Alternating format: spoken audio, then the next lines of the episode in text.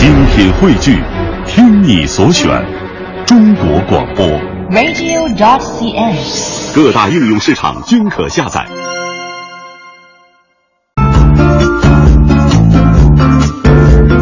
好的，欢迎各位继续收听中央人民广播电台香港之声数码广播三十二台的文化之旅，我是谢哲，我是曼斯。接下来继续为您播出系列专题节目《历史传奇》。听起来很像神话的记载，可信吗？为什么会发生？是怎么发生的？那里有什么特殊的东西在吸引着他们吗？他们为什么要这么做？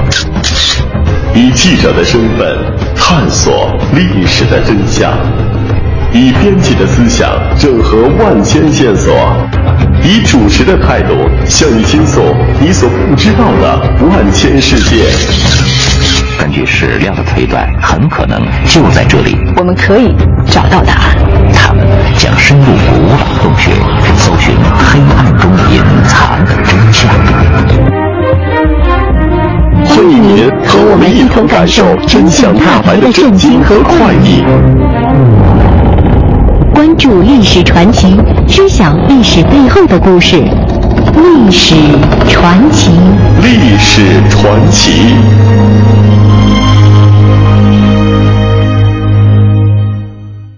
大家好，欢迎您打开《历史传奇》。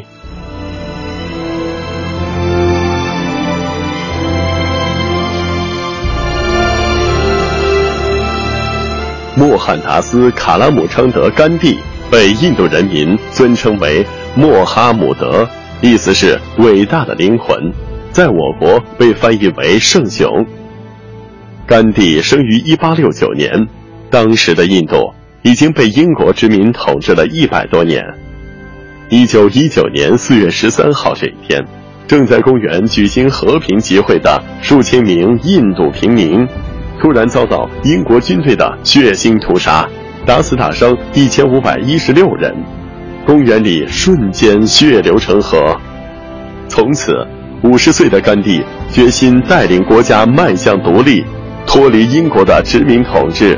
但是他并没有拿起武器去和英国人硬拼，而是采取不合作和非暴力抵抗这两个原则。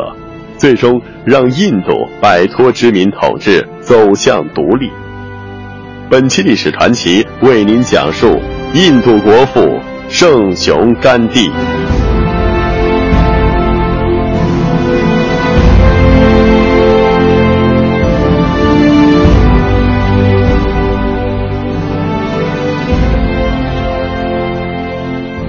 八六九年，甘地出生在印度的港口城市。博尔本德尔，当时是印度的一个土邦。甘地一家是印度教徒，父亲卡拉姆昌德·甘地是当时的土邦首相，母亲是父亲的第四任妻子。甘地的家庭世代经商，甘地这个词在印度语中的意思是食品商人。一八八八年，甘地十九岁的时候留学英国学习法律。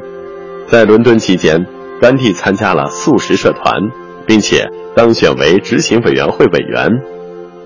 此时，甘地已经开始大量阅读关于印度教、天主教和其他宗教的著作。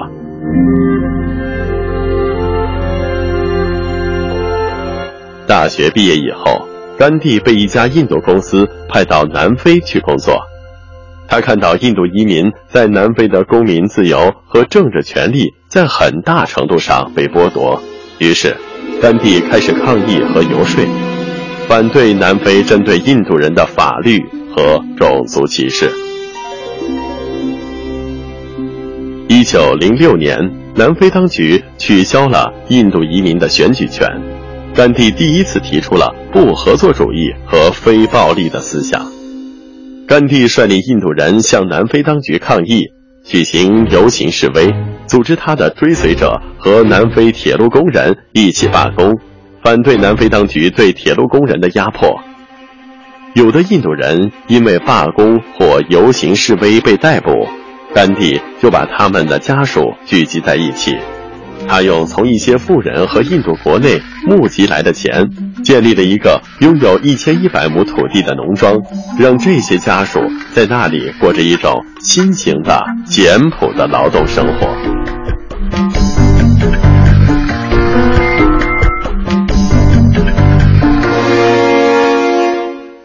甘地在南非的这些年里，他的所作所为更像是一个社会政治活动家，同时，不合作以及非暴力的抵抗概念在他的心中已经初具雏形。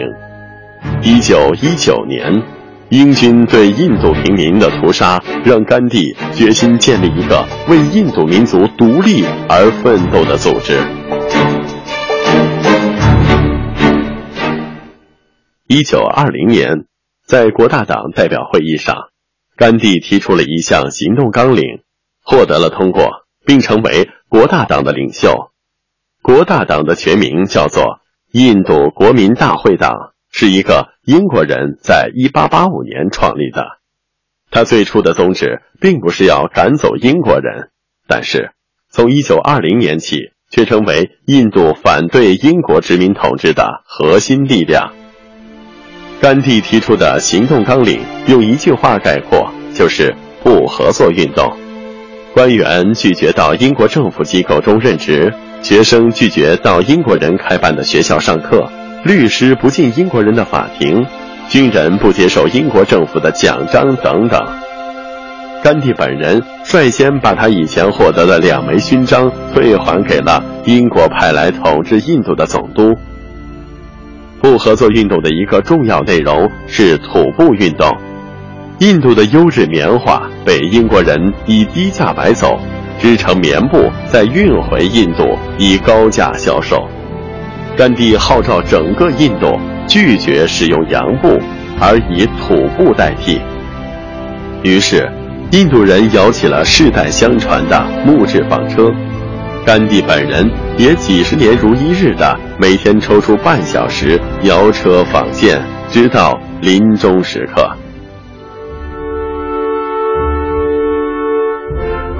一九二二年二月一日，甘地宣布从不合作转入非暴力抵抗运动。他号召农民抵制捐税，城市居民不服从英国法律，士兵停止为大英帝国效劳。甘地说。我们击败他们的唯一办法是把决斗引到我们有武器而他们没有武器的地方。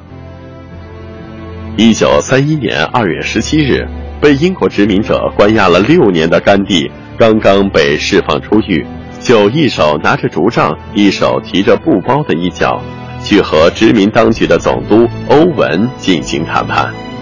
这一年，甘地已经六十二岁。却依旧遵循着自己的原则，拒绝坐人力车。他步行横跨印度，来到海边，在那里，他带领农民们从英国人手里收回了领海，并成功的从海水中提出人们赖以生存的食盐。甘地在领导这场陶盐运动的同时，直接向英国殖民政府提出印度独立的要求。谈判长达三个星期，共举行了八次会议，最后达成甘地欧文协议。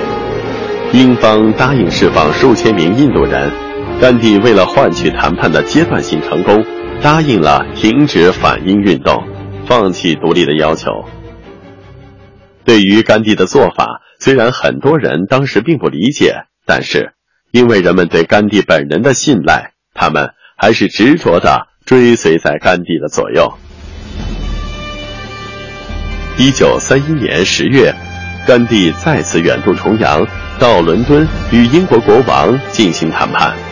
甘地依然赤裸上身，以土布裹腰，手持竹杖从船上登陆。成千上万的人守在岸边，等待一睹圣雄的风采。甘地在英国会见了工人、政府官员。妇女、儿童和各界名流，包括卓别林、萧伯纳、罗曼·罗兰和坎特伯雷大主教，但是谈判本身却毫无进展。返回孟买后，甘地心情沉重地对朋友们说：“我两手空空的回来了。”一九四二年，日本侵略军逼近印度国门，英国政府迫于反法西斯阵线的压力，同意对甘地做出让步，保证在日本战败后使印度获得自治地位，但是仍然拒绝印度独立。英国政府的这一做法被甘地断然拒绝。他要求英国人立即退出印度，否则宁可失去生命。这次对峙的结果是甘地再次入狱，在入狱后的第五个月，也就是1943年初，甘地宣布绝食二十一天。丘吉尔指示印度总督说：“如果甘地要绝食而死，那就随他的便吧。”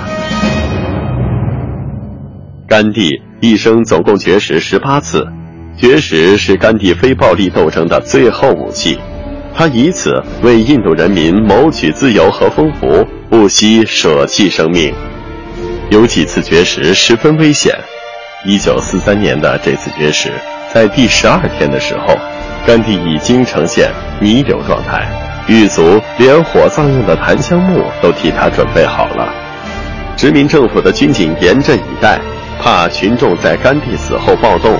但是最后，甘地还是度过了凶险的二十一天。一九四七年二月，英国首相艾德里宣布，英国将在一九四八年六月三十日之前将主权移交给印度。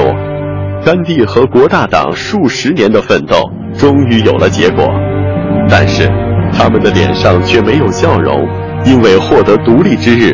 也是走向分裂之时。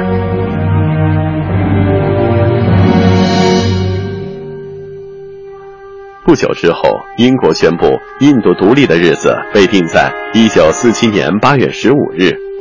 为独立自治奋斗了一生的甘地，在听到这个消息后，反倒忧心忡忡。他说：“印度独立之日，就是战乱开始之时。”统一固然有难以调和的矛盾，而分治必将造成更大的混乱。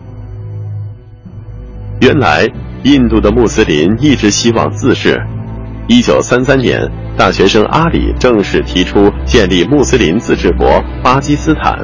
一九四零年，全印度穆斯林联盟主席真纳提出，在印度有两个民族，他们必须共同分享祖国的管理权。真纳还宣布，要么分治，要么同归于尽。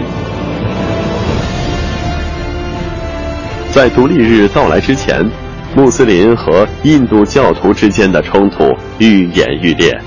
甘地一直在不遗余力地维护印度的统一，但是分裂已经无法避免。为了印度的独立，为了让印度人民不再自相残杀。甘地无奈地接受了让印度和巴基斯坦分别独立的方案。在一九四七年八月十五号即将来临的时候，拥有两百五十万人口的加尔各答大规模的械斗一触即发。英国总督蒙巴顿心急如焚，他亲自来恳求甘地，请您到加尔各答去。您只身一人会起到千军万马的作用。加尔各答的穆斯林领导人苏拉瓦尔也惧怕印度教徒的报复，来向甘地求助。甘地让苏拉瓦尔不带武器和保镖，和甘地住在贫民窟里，以生命为抵押换取和平。苏拉瓦尔只能答应。八月十三日的下午。甘地乘车来到加尔各答，成千上万的印度教徒向他示威，人们频频呼喊着他的名字，向甘地喝倒彩。一些人声嘶力竭地叫喊：“甘地，你是叛徒！保护印度教徒，我们不要穆斯林！”石块和瓶子雨点般的砸了过来。这时，车门打开，甘地这位七十八岁的老人。撩起拖地的大襟，从车中走了出来。你们记恨我？好吧，我来了。喧闹的场面立即一片寂静，人们被圣雄的气度震慑住了。我身为印度教徒，怎么会是印度教的敌人呢？我为捍卫印度教而来，也为捍卫穆斯林而来。与其看着你们陷入疯狂的残杀，我宁可立即死去。甘地告诉大家，苏拉瓦尔已经保证，八月十五号这一天绝不伤害一个印度教徒。现在要保护自己，最有效的方式就是不要攻击对方。印度即将摆脱殖民统治的枷锁，但是如果两大宗教不恢复理智，那么整个印度半岛会在自相残杀中毁于一旦。听了甘地的话，大多数人平静了下来，但是临近城市的复仇行动已经蔓延到加尔各答，光靠说服已经很难奏效。甘地经过冥思苦想之后，发表了一份声明，宣布将进行绝食，直到人们恢复理智。甘地相信，只有绝食才能打开谅解之心，感化对方的道德神经。从八月十四号到十五号，甘地绝食二十四小时，并通过纺纱来纪念八月十五日这个独立节日。这时，有记者来做访问。甘地用第三人称的方式对记者说：“他已经油尽灯枯了，无话可说。”而英国广播公司记者听他向全世界听众讲话时，他也没有同意。甘地伤透了心，他决心以死来唤醒人们放下武器。果然，甘地的绝食让复仇者开始犹豫了。第一天。一批人放下武器，前来询问圣雄的血压和心跳次数。第二天，甘地已经奄奄一息。消息传出后，焦急和悔恨的气氛开始在城中弥漫，整个印度都在探寻圣雄的健康状况。奇迹终于出现，在加尔各答，大批印度教徒和穆斯林走到一起，呼吁恢复和平。数十名极端分子到甘地的寓所前进行忏悔，交出了他们的武器。甘地以微弱的声音告诫他们：“即使整个印度燃起大火，加尔各答也要处于烈火之外。”就这样，加尔各答这座曾经以暴力闻名的印度最大城市。竟在印度独立日的大骚乱中保持住了平静。一九四八年春天，圣雄甘地遭到暗杀，凶手是印度教徒中的极端分子，他们对印度的分裂强烈不满，同时也痛恨甘地在印巴分割中起到的作用。一九四八年一月十二日，甘地宣布。如果教派骚乱不能制止，他将在第二天开始绝食，直到死去。印度教徒中的极端分子在这个时候决心要置甘地于死地。一月三十日下午四点，在甘地的驻地来访的印度政府副总理兼内政部长帕特尔正与甘地热烈交谈，谈话进行了大约一小时。甘地看了看手表，说。晚期祷会的时间到了，帕特尔赶紧起身告辞。五点十分，在侄孙女儿摩奴的搀扶之下，甘地缓缓地向花园内设置的沙发式座谈走去。参加甘地晚祷告会的近五百人见甘地走来，自动分立两旁，合掌行礼。五点十五分。人群中，一个穿灰色制服的人突然拿出手枪，推开魔奴，然后向甘地开火，子弹全部击中甘地的身体，殷红的鲜血喷薄而出，甘地软绵绵的倒在了草坪上。五点四十五分，因抢救无效，这位为印度民族独立奋斗终生的老人与世长辞，终年七十九岁。圣雄甘地遇刺的消息当晚便传遍了整个印度大陆。印巴两国人民虽然宗教信仰不同，却都同时停火烧饭，以示哀悼。印度半岛沉浸在一片悲伤的气氛之中，在孟买，数十人高呼：“我随圣父同去，我随圣父同去。”随后纵身跳进大海。在之后，甘地的遗体火化仪式上，两百多万信徒像潮水般涌向火化甘地遗体的檀香木火堆前，要与圣父同往。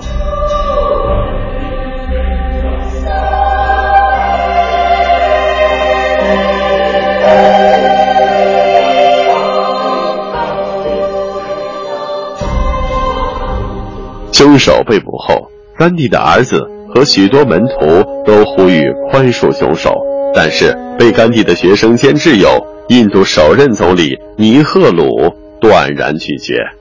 一九四八年十一月十五日，两名被判处死刑的谋杀者纳图拉姆和纳拉扬被送上了绞刑架。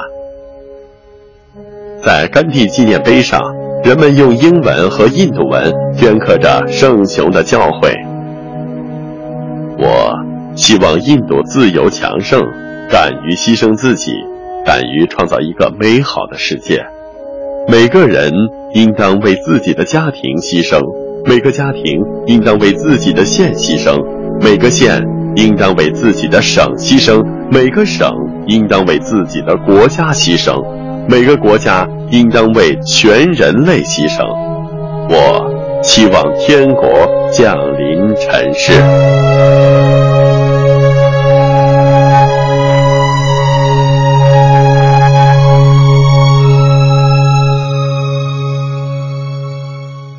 甘地将一生献给了印度人民的独立解放事业。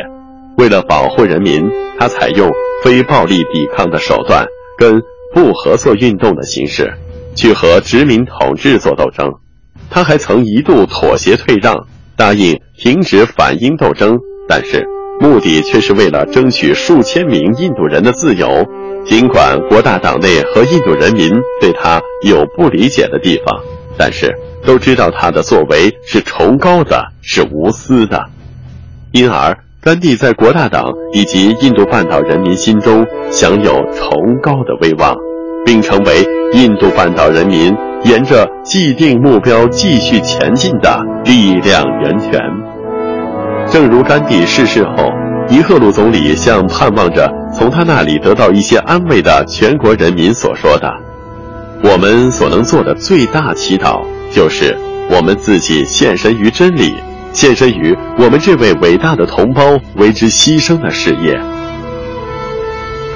甘地的精神，甘地的事业，已经深深地融入印度人民心中，融入印度的历史中，乃至世界历史之中。好，听众朋友，今天的历史传奇就为您讲述到这里，感谢您的收听。我们下期历史传奇中再见吧。